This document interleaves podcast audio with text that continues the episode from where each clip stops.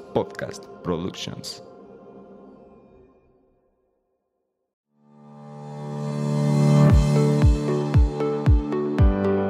Hola, bienvenidos a Nutrir con Mente. Yo soy Rocío Castillo. Y yo, Fernanda Calzada, dos amigas nutriólogas que quieren quitar toda esa información chatarra con la que día a día nos alimentan. Por eso hoy vamos a nutrir tu mente. Acompáñanos. ¿Qué tal? Bienvenidos a un episodio más de Nutrir con Mente. Esta es la quinta temporada.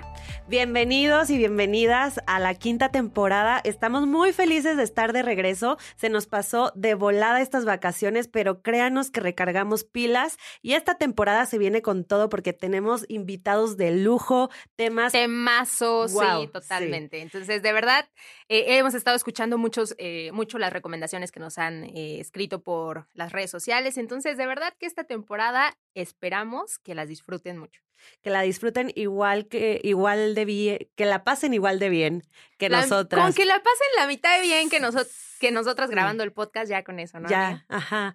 Entonces, vamos a empezar con la quinta temporada, Fer, con un temazo que a mí me han preguntado mucho en redes sociales, que creo que es un tema que nos preocupa a todos y nos debe de, de ocupar. Hoy ando muy trabada, como que esta vacación no, no me hizo bien. Es que regresar siempre cuesta. Sí, siempre cuesta. Pero bueno, se, me está entendiendo, ¿verdad? Creo que sí. es lo importante. Pero es un tema que realmente creo que necesitamos abrirlo, visibilizarlo, porque afecta a muchísimas personas en nuestro país y en el mundo. Y que ni siquiera lo saben. Eso es importante. El día de hoy vamos a hablar de los TCAs, llamados eh, trastornos de la conducta alimentaria. Y es un tema que, como bien eh, acabas de decir, amiga, eh, de lo que creo que muy poco se habla, pero de lo que muchas personas padecen. Sí, la verdad es que es como un secreto a voces. Eh, yo creo que todos alguna vez en nuestra familia o a nuestro alrededor conocimos a alguien que padece una TCA o conocemos a alguien que tiene una TCA y no sabemos que tiene. Es impresionante. Yo creo que es impresionante si nos pusiéramos a realmente analizar qué porcentaje de, de la población, al menos en México, ha tenido problemas con, con, la forma en la cómo se alimenta y, estos, y esto cómo puede afectar tanto la salud física como la salud mental. Sí, emocional. Que yo creo que todo parte ahí. Un trastorno de la conducta alimentaria parte de ahí. De todo lo emocional, completamente. A ver, Ferdinos, ¿qué es un trastorno de la conducta alimentaria? Ok, un trastorno de la conducta alimentaria es un patrón de alimentación que va a atentar contra tu salud. ¿no? Así, directamente. Es la forma en la que te alimentas, cómo puede afectar tu salud. Y estoy hablando, regreso a lo mismo, una salud física o también salud que esté pues alterando tu salud emocional. Emocional. Sí, y la verdad es que es un tema, ay, que a mí me preocupa mucho porque creo que todos estamos poniendo un granito de arena a que este tipo de trastornos crezcan. Sí, justo ese, ese punto es el que queríamos tocar para, eh, para empezar, ¿no? Nuestra teoría, o bueno, yo creo que ha de ser de, muchas personas que comparten esta, mm, esta teoría, de cómo es que eh, el entorno en el que vivimos ha propiciado el desarrollo de trastornos de la conducta alimentaria. Sí, completamente. Creo que vivimos en un mundo donde nos bombardean con cuerpos perfectos, con ropa diminuta Justo, eso estábamos hablando hace poquito, ¿no? Que entramos a... ¿Qué tienda? A Sara. Y sí, eh, ah, sí, te platiqué, ¿no? Que estaba en Sara con mi mamá y mi mamá se quería comprar un vestido. Entonces empezó por la talla chica, no me queda, mediana no me queda, grande no me queda, extra grande. Y yo estaba en la luna bobeando por todos lados y llegó como que muy agobiada conmigo de que puedes creer que esto es talla extra grande y o sea, y yo vi la prenda y, dije, ni siquiera a mí, o sea, porque yo soy talla chica y mi mamá regularmente es talla mediana. Dije, ni siquiera a mí que a veces soy hasta extra chica me queda esto que dice que es extra grande. Y de verdad noté como este enojo en mi mamá de que cómo es posible que hasta las mismas tiendas de ropa estén promoviendo esto. Lo promueven. Bueno, y esta sensación de tu mamá pues fue de enojo, ¿no? Pero ¿cuántas personas no pueden entrar en una tienda y probarse una talla grande y que no les quede? ¿Qué sensación de depresión, de angustia, de miedo, de rechazo, de inseguridad puede generar. Sí, que empiezan a creer que ellos o ellas son las que están mal, cuando realmente lo que está mal es Sí, es la, estos estándares. sí, sí, totalmente, porque yo creo que sí y bueno, aquí mencionamos este Sara, pero yo creo que muchas de las tiendas andan por las mismas. Sí, no, y la verdad es que creo que la ropa tiene mucho peso en nosotros, no vemos siempre como que me acuerdo que yo en alguna ocasión fui de comprarme una talla menos para motivarme para que pronto me quede eso, ¿sabes? qué fuerte. Y, mucha gente lo hace, o sea, mucha gente lo hace. Entonces creo que la ropa y la, la talla o lo que dice la etiqueta tiene muchísimo peso en nosotros y le damos mucha importancia y puede destrozarnos emocionalmente. Totalmente. Y aquí hablamos como del tema de la moda y de la ropa, pero pues también las redes sociales, que es con lo que vivimos el día a día. Y también ahí nos están dando constantemente un ataque en contra de pues nuestro cuerpo. Sí, totalmente. Fíjate que eh, yo empecé a dejar de seguir a muchas personas que noté que me causaban angustia, en el sentido de que veía que, no sé, subían una foto en, en la playa y se les veía un cuerpazo y como que todo su contenido era en torno a su cuerpo. Fue como, no, no quiero consumir este contenido porque no me está haciendo bien. Y te estoy hablando que tengo 30 años. Ahora imagínate, una niña de 15 años que apenas está encontrando, está viendo temas de identidad y todo esto. O sea, a mí de 30 años me afectó. Fue como, ¿sabes qué? Yo tuve la conciencia de decir, esto no me está haciendo bien, afuera. Total. Pero las niñas no. Y ahorita estamos hablando del impacto que tiene el cuerpo, ¿no? De buscar esa figura pero también en las redes sociales hay influencers que promueven el, eh, pues una mala relación con la comida lejos del cuerpo. O sea, obviamente todo siempre va enfocado con el estándar perfecto de físico, pero que promueven ahí como que por debajo de la mesa, eh, pues patrones o conductas que están promoviendo el desencadenar una, un trastorno de la conducta alimentaria. Totalmente. Y luego también, eh, ay, el Photoshop. Híjole, ah, regresándonos a esa parte. Ajá, regresa, es que me quedé así como que en este tema, que creo que es importante mencionar a todas las personas que nos están escuchando que lo que vemos en redes sociales no siempre es verdad. Claro, es el mejor ángulo, es el mejor, ángulo, e, es el, el, el mejor filtro. Claro, sí, total. el mejor filtro. Fíjate que hablando en temas de filtros, una vez me caché que me daba así como eh, estuve utilizando tanto los filtros de Instagram que hubo un punto en el que ya no me reconocía yo sin filtros, de que decía, ay, no, sin filtro no.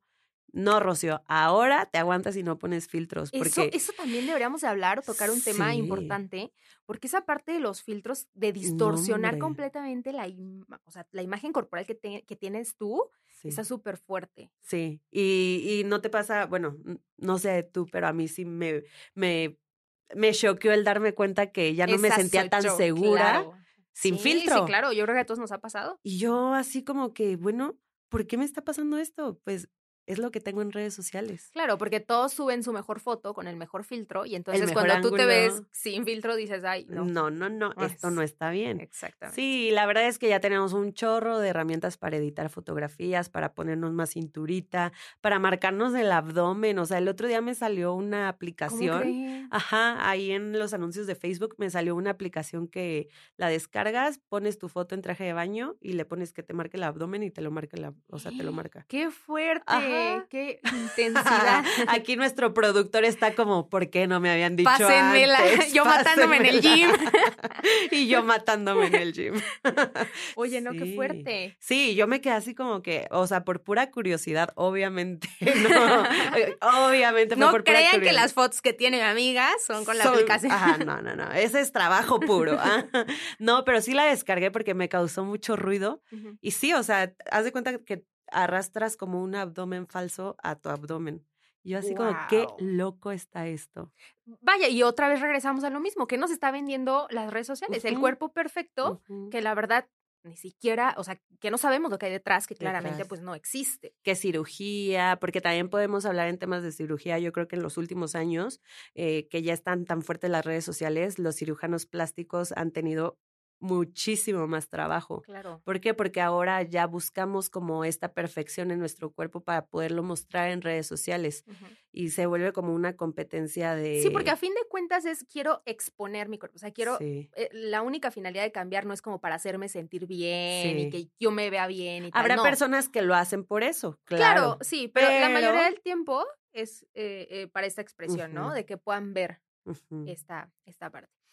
Y todo parte de, eh, o bueno, más bien todo se deriva a una pues, mala relación con la comida, porque obviamente al ver esos cuerpos y al querer alcanzar esta belleza o estos estándares de belleza, pues tengo que hacer algo con la alimentación urgente y, es cuando empiezan eh, los cambios drásticos. Totalmente.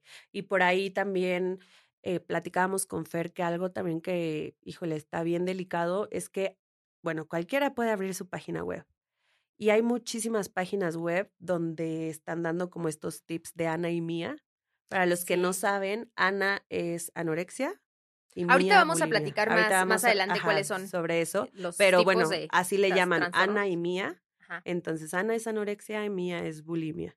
Son los nombres que les dan. Entonces, hay muchísimas páginas donde te dan tips, o sea, son como blogs y te dan tips de haz esto. El, ni siquiera voy a decir los tips por aquí, porque lo ando dando ideas. Ni la página. Sí, ni la página. Pero bueno, para que sepan, es como estas páginas donde dan muchísimos tips que neta te ponen la piel chinita cuando los empiezas a leer de qué mal que estén promoviendo esto, que haya blogs y que el Internet esté cero controlado, porque este tipo de blogs neta que promueven hasta el suicidio, te lo juro. Sí, no, no, está, está muy intenso y, y pues, o sea, vaya, eso es como viéndonos a la, parte, yéndonos, perdón, a la parte extrema, pero yo creo que también en las redes sociales normalmente, o sea, hay algunos patrones de alimentación que dices, mm, o mm. sea, no está tan bien. No lo sé, Rick. Exacto, los ayunos, o sea, ahora que se puso de, de moda el ayuno intermitente y los ayunos y tal, o sea, hablamos, bueno, ya si no han escuchado el capítulo de ayuno intermitente, por favor vayan a escucharlo pero este, eh, promovían ayunos de que un día completo, dos días completos, o sea. Sí. Y, abiertamente. Sí, la verdad es que es súper delicado. Eh, ahora ya todos tienen pues el poder de dar información, pero no siempre es una buena información. Fíjate que de estas páginas, retomando el tema de las páginas, yo tuve una experiencia con estas páginas que recuerdo que yo en la secundaria, te estaba hablando niña de 12, 13 años, igual, o sea, empecé como, no, yo quiero bajar de peso y no sé qué, y bla, bla, bla. Y me encontré estas páginas. No me tienes ahí imprimiendo todos los tips, que hasta engargolé los tips, o sea, imagínate. Ya hubo un punto en el que le tuve que decir a mi mamá, o sea, por mi propio pie, detén este engargolado. Son puros tips idiotas, ajá, o sea, la verdad. Y este, y ya lloré y lloré y lloré con mi mamá. Le dije, yo no quiero hacer esto. Pero imagínate, o sea, ahorita estamos en una época donde tenemos acceso a todo. Y así como tenemos acceso a cosas buenas, tenemos acceso a cosas que nos pueden poner en peligro y que muchas, muchas chavitas y chavitos probablemente ni siquiera se den cuenta de que neta se están haciendo muchísimo Mucho daño. Y justamente esa es la finalidad de este episodio, que este, ustedes conozcan información que realmente, que realmente les sea útil y que conozcan. O sea, es importante conocer abiertamente y platicar que existen, que existen trastornos de la conducta alimentaria, cuáles son, cuáles son y este y bueno, ya más adelante de qué manera los podemos abordar, ¿no? totalmente. Entonces, ¿qué te parece si en este episodio desglosamos algunos, platicamos de algunos trastornos para. Excelente, porque también siento que es este.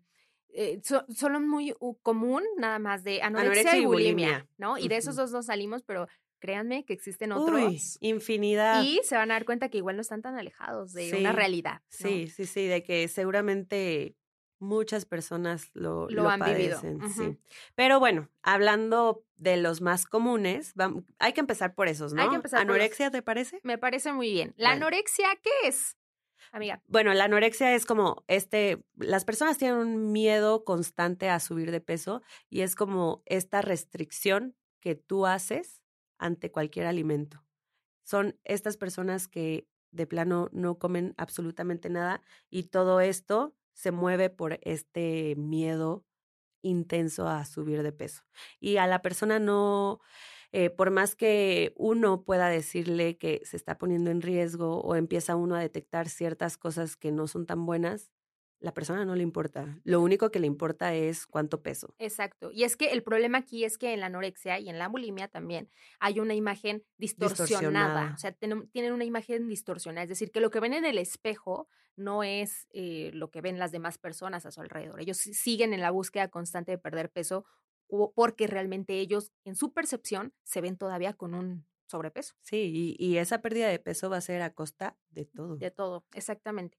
La bulimia, por el contrario, la diferencia que tiene es que igualmente tiene una, eh, una percepción incorrecta de la realidad, de la imagen corporal, pero existen, y, obviamente este miedo a, a subir de peso, sin embargo hay episodios de atracón.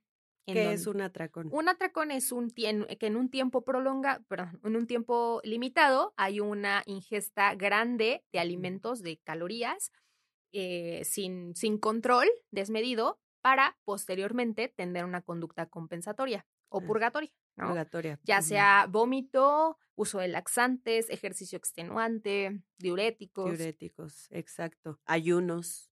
Ayunos, exactamente. Y con todo, todo, pues también con la finalidad de, de, poder no subir de peso, de bajar de peso. Sí, fíjate que ahorita que, ahorita que hablamos del ayuno, eh, en alguna ocasión en consulta iba una mamá con su hija, ¿no? Y recuerdo mucho que me dijo la mamá, es que mi hija en su cumpleaños se comió una rebanada de pastel, entonces ya le dije que no cenara y este y que ya su snack tampoco se lo comiera, porque ya se comió una rebanada de pastel. Y te estoy hablando que la niña tenía como 13 años, más o menos. Entonces ahí eso es un método compensatorio, amigos y amigas que nos escuchan. Entonces, eh, en cosas tan pequeñitas podemos estar promoviendo o sembrando esta semillita en una persona para que esto lo vea normal y lo vea necesario. O sea, no pasa nada si tú te comes un pastel porque es tu cumpleaños y sigues tu vida normal. Exacto, sí, es tu cumpleaños. Entonces la niña no, ajá, o sea, la niña no cenó y no se comió su snack porque se había comido un pastel, una rebanada de pastel el día de su cumpleaños. Qué fuerte. Qué fuerte. Y desde ese momento ya estamos promoviendo una mala relación con la comida. Con la comida. De que, ay, me porté mal, entonces, pues, ni modo, ya no puedo comer nada. Exacto. Pero bueno, ok. Ahí está eh, los más comunes, anorexia y bulimia, pero vamos ahora a entrar con la gama de los que no son tan comunes para que ustedes los Conocidos, conocidos, porque comunes. Bueno, sí, que no son conocidos, pero ahorita van a ver qué tan comunes pueden ser. el primero que vamos a hablar, amiga, es el de la vigorexia. Sí, la vigorexia como en la anorexia y la bulimia hay una alteración en la o hay una distorsión, perdón, de la imagen corporal. Y bueno, este afecta tanto la conducta alimentaria como la conducta en hábitos hay una obsesión por querer hacer ejercicio, porque probablemente la persona no vea tanta musculatura en su cuerpo, o sea, y se vuelve un, una completa obsesión el hacer ejercicio. Y esta obsesión no solo viene de hacer ejercicio, también muchas veces viene acompañada de utilización de sustancias que no son tan buenas para, para la persona, como el uso de esteroides y uso de muchísimas Mil suplementos con tal de lograr ese cuerpo fit súper musculoso, eh, pero que pues ya cae en lo que no es saludable. Y fíjate que aquí, bueno, yo tengo de historias para contar en cada una de estas. A ver. En el gimnasio una vez estaba, eran creo que, no sé, como las seis de la mañana y estaba haciendo ejercicio y de la nada veo a un conocido que estaba así como haciendo su rutina, etcétera. Y pues en el gimnasio escucha las pláticas de los de al lado, yo no traía audífonos. Entonces me dijo, me dijo, no, no me dijo, escuché. escuché que estaba platicando con el de al lado y decía, ay, sí, pues ahorita mi esposa ya está este, en trabajo de parto. Y yo así, ¿qué haces en el gimnasio cuando tu esposa está en trabajo de parto? Y yo dije, bueno, tal vez la esposa no vive aquí. Entonces dijo, entonces por eso me vine temprano para terminar mi rutina en lo que nace mi bebé y ya ahorita llego al hospital. Y yo no lo puedo creer. Claro que es una persona que tiene un super cuerpo musculoso y que hace como, porque pues uno ya conoce a la gente del gimnasio y hace como cuatro horas de ejercicio, pero para mí ya fue como una red flag esto de que ni siquiera cuando su esposa estuviera en trabajo. Porque una cosa es hacer ejercicio diario y que digas, ay, ¿por qué en vacaciones haces o por qué los domingos haces? Pues para sentirte bien, pero ya en estos aspectos tan, marcados, tan impresionantes. Que, y que justamente este trastorno se caracteriza también por, por un estrés intenso, inmenso, por no saltarte una sesión de ejercicio. Claro, sí. Entonces ahí lo noté súper claro de que, oye, compa, vete, van a ser tu, tu, tu bebé, ¿qué haces aquí cargando pesas? Deberías estar cargando biberones. Pero bueno. sí, pero bueno, ok. Vamos con el siguiente eh, trastorno, que es el trastorno por atracón. Ajá. ¿Te parece? Me parece. El trastorno por atracón es más común de lo que ustedes piensan. Es eh, está caracterizado por un apetito eh, desmedido, por un, eh, seguido, perdón, de una, un atracón como tal, un, como habíamos mencionado, en un periodo limitado de tiempo, un aumento de, de la ingesta calórica de alimentos sin control. Esto es importante. Totalmente. Sin tener la capacidad de poder decir, hasta aquí, ya le paro y me sirvo una un segundo plato, un tercero, un cuarto, inclusive sigo comiendo cuando ya estoy satisfecho. Y yo creo que más de alguna persona de aquí ha tenido ese episodio de atracón. Totalmente, o sea, cantidades excesivas de alimento en un cortitito de tiempo, ¿no? Y también algo aquí bien importante es, bueno, ¿y cómo puedo saber si tengo algo así?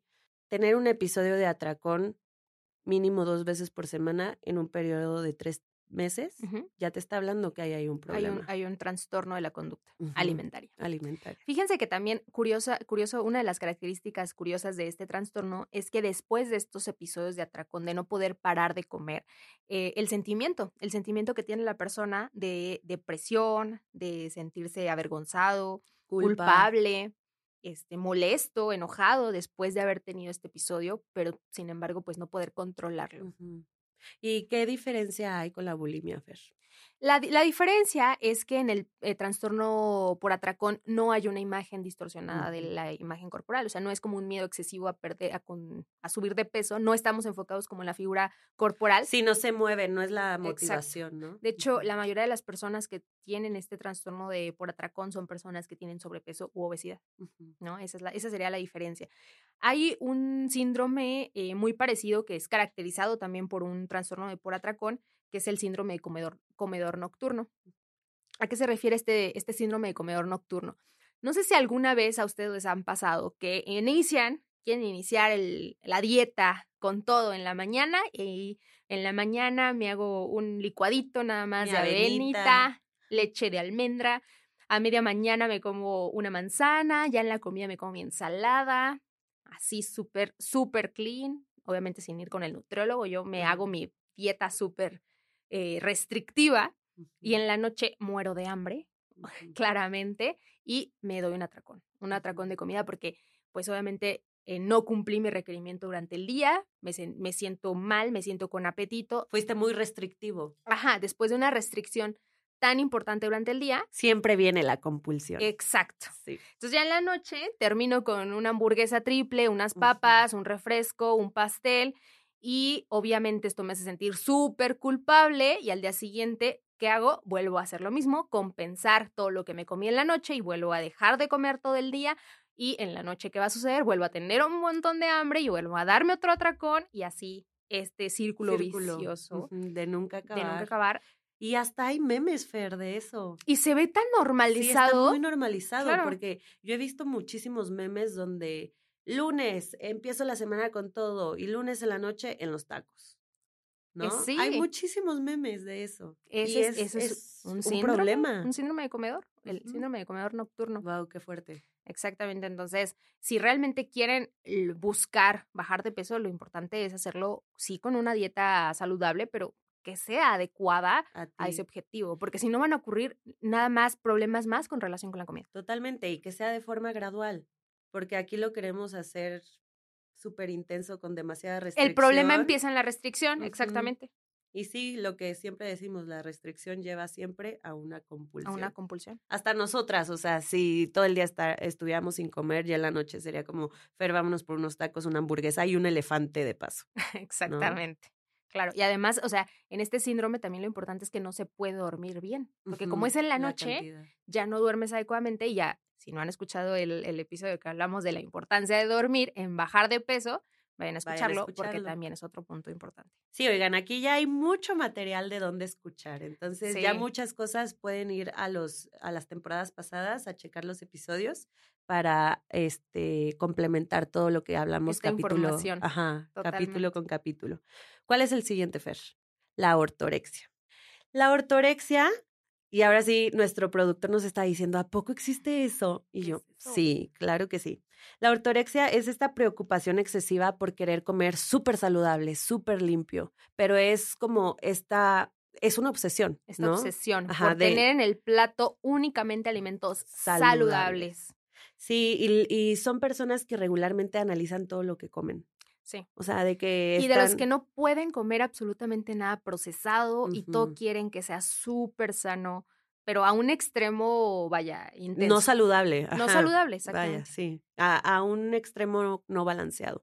Porque ¿quién no va a disfrutar de vez en cuando una hamburguesa? ¿Quién no va a disfrutar de Una rebanada de pastel de su cumpleaños. Exacto, o sea. O quién no, no es tanto de gustar, sino a veces en, la, en el día a día no tengo tiempo de otra cosa y me encuentro pues desgraciadamente con un oxo y obviamente va a haber un alimento ultraprocesado, que quizás sea lo más saludable, pero inclusive en este trastorno ya algo de este, hablar de un ultraprocesado ya, es algo de miedo. Sí. ¿Qué es un ultraprocesado, Fer? Eh, qué buena pregunta. Aunque ya lo hemos dicho en diferentes episodios, pero lo vamos a repetir. Un alimento ultraprocesado es todo aquel alimento que eh, abres de un paquetito y va directamente a la boca. ¿no? Que pasó por la industria que pasó por la industria. Que tiene miles y miles y miles de, ingredientes, ¿no? Ese es un ultraprocesado. Entonces hay un miedo excesivo por, o más bien una obsesión excesiva. Obsesión excesiva está dicho bien. No, no está dicho bien. Perdónenme, amigos. Les digo que esta vacación no me funcionó. Una obsesión por. una obsesión por, por querer comer súper saludable. Y estas personas también tienen, tienden a eliminar de forma muy drástica los alimentos. Por ejemplo, la tortilla engorda. No voy a comer tortilla. Necesito comer súper saludable. Puras verduras. Puras verduras, puras frutas, por ejemplo. O las frutas tienen azúcar. No voy a comer frutas. O, eh, o espera, el huevo. El huevo tiene que ser este orgánico. Orgánico, ¿no? De libre pastoreo, nada más. Sí, sí, sí. Súper extremas. Entonces, digo, no tiene nada que ver, pero justo e, este trastorno me recuerda, no sé si vieron alguna vez la, la serie de Glee. Sí, claro. ¿No te acuerdas que, que, ajá, que una secretaria limpiaba mucho sus uvas? Ah, claro, pero e, ese es otro tema, pero no sé por qué se me viene mucho a la mente como, sí, o sea, Esa, obsesión súper extrema, de cuenta. De, de tener todo súper limpio, pero bueno, este es un tema limpio en tema de la comida. Y limpio nos referimos a dietético, pues, o saludable, o como sea. Entonces, aquí ya desglosamos algunos trastornos que sí son, eh, o bueno, que no son tan conocidos, pero que de que existen, existen, y de que son más comunes de, los, de lo que creen, lo son. Exactamente. Y la importancia que, queremos que, que, ustedes se lleven es eso, información para que estén al tanto de que existen y que si ven alguna bandera roja, algo que pueda resaltar en ustedes mismos o en algún familiar, eh, pues sepan que hay em, formas que existen y que hay formas de tratar, ¿no? Sí, y estamos muy emocionadas porque ahorita que hablas con de esto de formas de tratar, el próximo episodio vamos a tener una psicóloga invitada donde le vamos a dar continuidad a este episodio de trastornos de conducta alimentaria, porque es muy importante, Fer. Es, es un tema, una problemática en nuestra sociedad y obviamente los tratamientos de estos trastornos no solo son nutricionales, son psicológicos, son a veces psiquiatras, totalmente. son multidisciplinarios, tienen, tienen que ver con muchas áreas, entonces sí creíamos importante tener a una psicóloga y le vamos a hacer muchísimas preguntas para que ustedes tengan más información de cómo detectar, cómo tratar, a quién acudir y qué hacer si estamos sospechando por ahí que algo no anda bien con alguien que conocemos o incluso con nosotros mismos. Totalmente. Pues bueno, ya saben que el próximo miércoles no se pueden perder el episodio porque vamos a tener invitadas. Invitadas y le vamos a dar continuidad a este episodio de trastornos de la conducta alimentaria. Pues nos vemos el próximo miércoles. Hasta el próximo miércoles. Bye bye.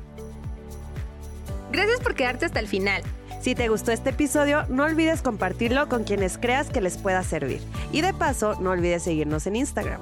Nos encuentras como arroba Nutrir con Mente. Y si nos estás escuchando en Spotify, no olvides seguirnos para no perderte de nuestros nuevos episodios. Y de paso, regálanos tu calificación. Nos escuchamos en el siguiente episodio. Bye bye. Adiós.